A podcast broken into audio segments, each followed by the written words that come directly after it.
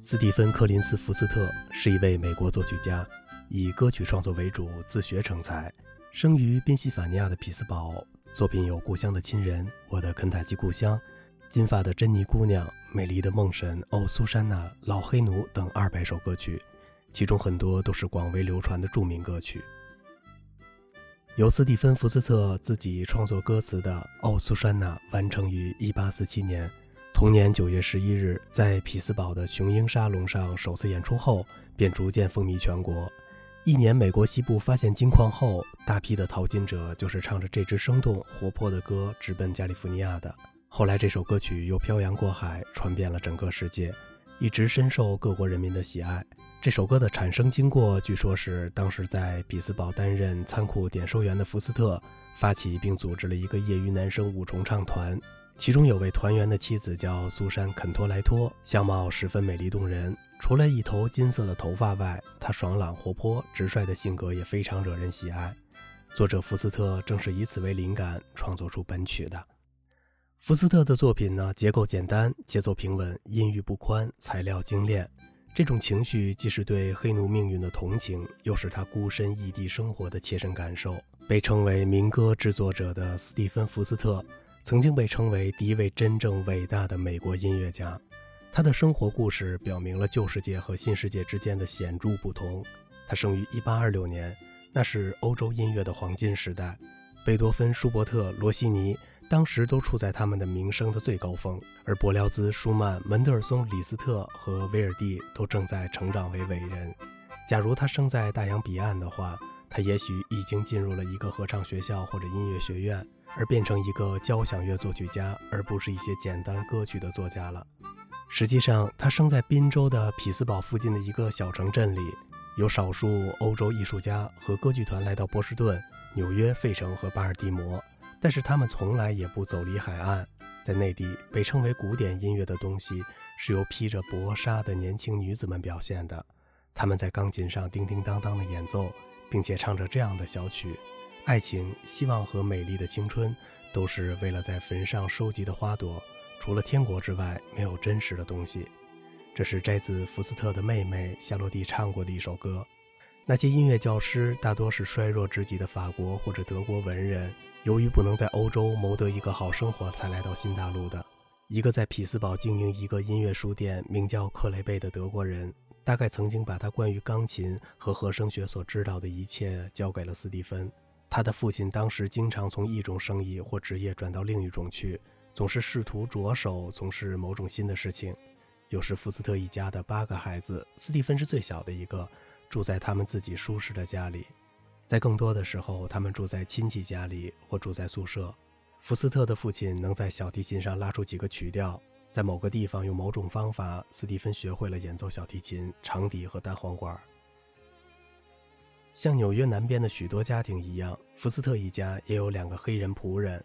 黑人女仆常常带着小斯蒂芬到教堂去做礼拜，使着孩子学会喜爱那些黑人歌手的柔和的嗓音、好听的旋律和丰富的自然和声。这种记忆被反映在他的许多歌曲中。他在自己的许多歌曲中运用了这些黑人旋律的一些片段。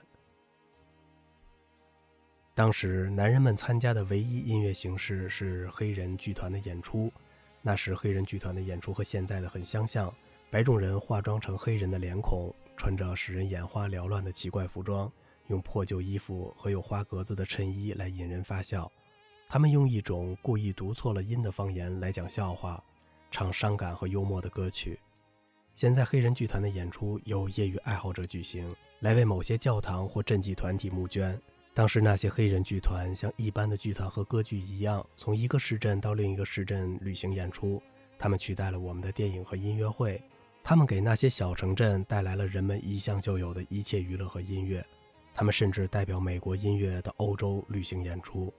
黑人剧团演出在福斯特的生活里起着一种重要的作用。当时他才九岁，就把邻近的小孩子们组成一个黑人剧团，在一个公共汽车库里演出。当他从一个地方到另一个地方，从一个学校转到另一个学校，过着不安的学生生活的时候，就已经开始作曲了。当他同一个已经结婚的哥哥住在一起的时候，市镇里的青年们有一个他们称为“方桌爵士”的俱乐部。斯蒂芬在他们的会上为他们写了三首歌曲：《路易斯安娜的美女》、《内德大叔》和《欧苏珊娜》。他总是在黑人剧团来到镇上演出中闹腾，同经理和歌手们相识。他的曲调都是用民间歌曲曲式写的三段体，其中主题 A 重复了若干遍，然后用一个新的主题 B，最后回到主题 A 结束。像那些民间歌曲那样，它们都是容易受人喜爱和记忆而又容易演唱的旋律。虽然他的许多歌曲的歌词都是为黑人剧团所演出使用的黑人语言，但是那曲式和节奏更像盎格鲁撒克森民间歌曲，而不像真正的黑人音乐。他的某些曲调甚至在节奏上有古老的苏格兰和爱尔兰的那种切分音。当欧洲的歌曲创作者们为诸如莎士比亚和歌德一类的最伟大的诗人和歌词配音乐的时候，福斯特不是用报纸上现成的歌词，而是自己写歌词。往往他脑中首先浮现出曲调，然后再给他配上歌词。他的歌词写得很辛苦，他的笔记本表明他们被他改过一遍又一遍。在那最著名的歌曲《故乡的亲人》里。斯旺尼河最初是皮斯河，但是福斯特不喜欢这个地方的音乐，所以他在地图上找到一个所有河流里听起来最悦耳的地名——斯瓦尼。他的大多数歌曲用的都是黑人的方言，因为他们是在黑人剧团演出里使用的。可是像那些真正的民间歌曲那样，他们讲的只是那些感动我们所有人的简单事情，不管是老的还是少的，黑人还是白人。例如，渴望回家和对离别了亲人的忧伤之情。作曲家的兄弟莫里森·福斯特写道：“1851 年的一天，斯蒂芬来到我在匹兹堡莫农加西拉河边的办公室，对我说：‘南方的哪条河的名字是两个音阶，而且又好听？’我问他觉得亚祖河怎么样，他说：‘哦，已经有人用过了。’然后我又建议了皮迪河，他说：‘呸，我才不会用那个。’然后我从书架顶上拿下一本地图集。”找到美国地图，我们一起仔细寻找。最后，我的手指停在了斯万尼上，这是佛罗里达的一条小河，最后流入墨西哥湾。就这个，就这个！他开心的大叫，同时把名字记了下来。他写了一首歌，就以在那遥远的斯万尼河边开始。他像往常一样，忽然一言不发地离开了办公室。然后我接着工作。老黑奴是福斯特在1860年离开家乡匹兹堡去纽约之前写的最后一首歌。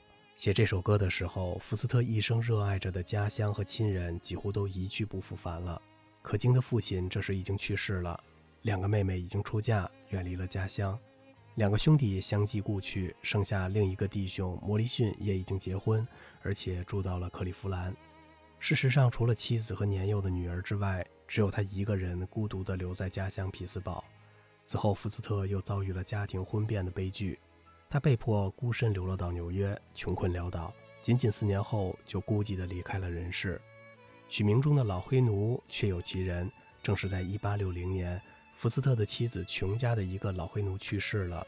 福斯特与这个老黑奴有着多年的交情。老黑奴的去世使作者深感悲痛。